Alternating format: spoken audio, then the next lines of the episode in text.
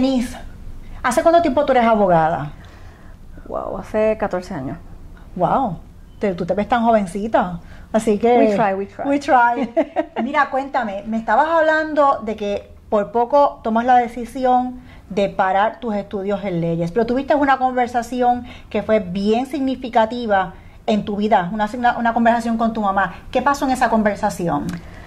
Fue un momento bien, bien difícil para mí porque yo creo que desde que tengo razón de ser, siempre he dicho que he querido ser abogada. O sea, todo el mundo hablando de qué vas a hacer en bachillerato, qué quieres estudiar. Y yo, pues mira, en realidad quiero estudiar lo que sea porque yo quiero ser abogada.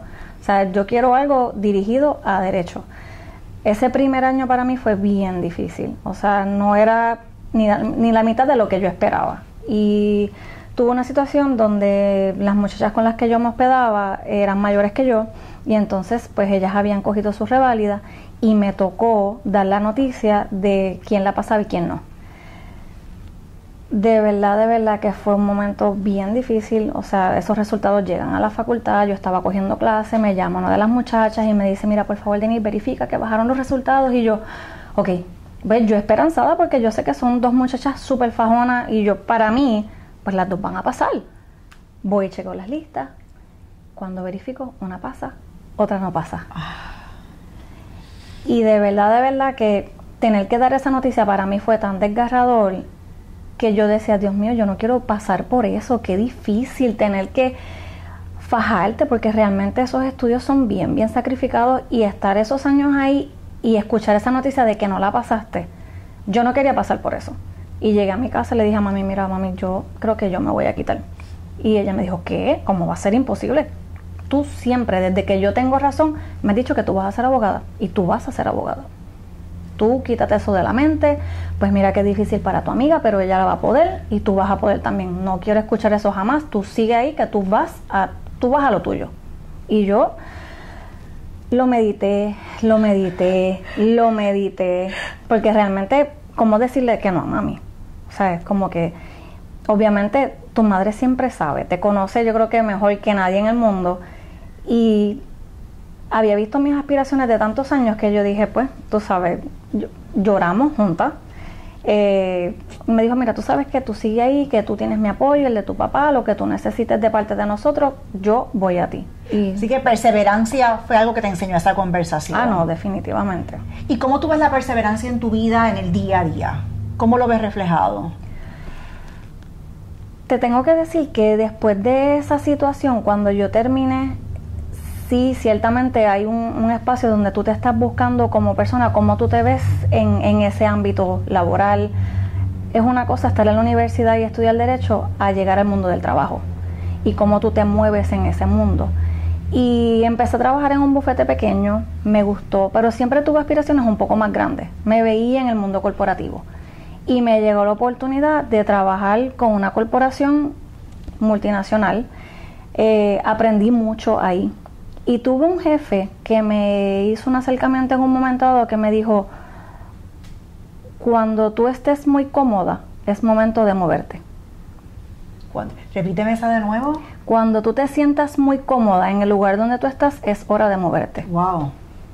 Y en ese momento yo estaba buscando crecer, quería otras cosas para mí. Siempre he dicho, y yo creo que la gente se ríe cuando oye esto, yo siempre he dicho que yo quiero ser presidente de una corporación. Y me parece, o sea, recuerdo en esa corporación que estaba, pues eh, trabajo en un mundo de muchos hombres, bien difícil. Eh, una mujer presidenta, no creo. Te tengo que decir que hoy en día hay varias aseguradoras, yo trabajo para el mundo de los seguros, donde hay mujeres presidentas y lo veo posible. Y me acuerdo de esa conversación con ese jefe que tuve, ya yo no estoy allí, crecí gracias a sus palabras. Yo no creo que él jamás supo que esa frase que él me dijo ah, para mí va a ser tan trascendental. Porque yo dije, ¿sabes qué? Ya para mí aquí no hay más nada. Yo tengo que moverme hacia otro lugar que es donde estoy ahora mismo, que estoy creciendo y posiblemente pueda ser la presidenta. Ella es excelente, excelente empresa y, yo sé que se le dan muchas oportunidades también a las mujeres para crecer porque yo personalmente lo he visto.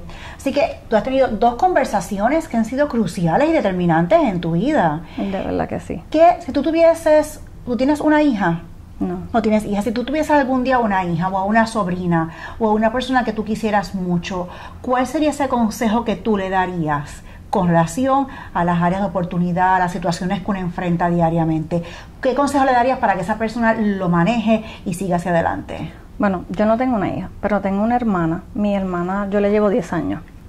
Y para mí fue, para mí es como una hija. La guío, o sea, hablo mucho con ella, es, yo soy su paño de lágrimas.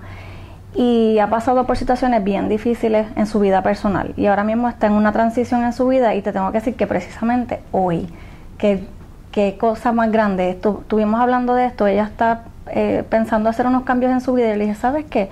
No te limites, madre soltera con dos hijos, una mujer emprendedora, elige, tú sabes que todo lo que tú te propongas, tú lo vas a lograr, porque eres una mujer, acaba de terminar su maestría con cuatro puntos, con dos hijos, sola, se puede. De que se puede, se puede. Querer es poder. Tú estabas también hablando algo ahorita y es el, grupo de apoyo.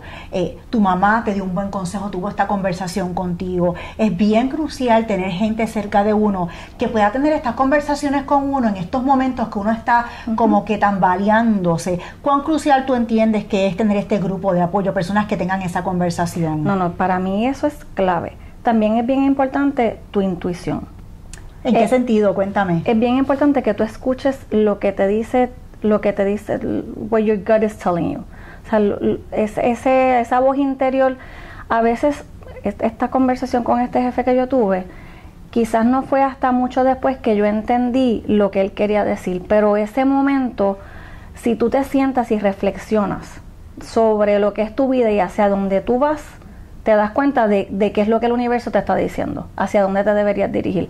Pero sí, ciertamente ese grupo de apoyo es bien, bien importante ese core group, eh, porque típicamente esas son las personas que te direccionan, que, que te llevan, que, que, van en la misma línea que tú y tú vas creciendo con esas personas y, y se crea ese grupo de apoyo que para mí es bien importante.